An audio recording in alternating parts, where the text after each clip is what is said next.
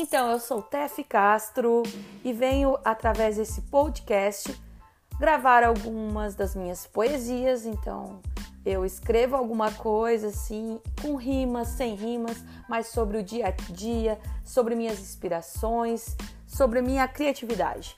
E também, como sou técnico agrícola, viajo pelo Brasil fazendo agricultura sustentável, sempre focando na área de agroecologia. Também vou falar algumas coisas sobre minhas experiências, sobre as viagens através do projeto Sobre o Destino.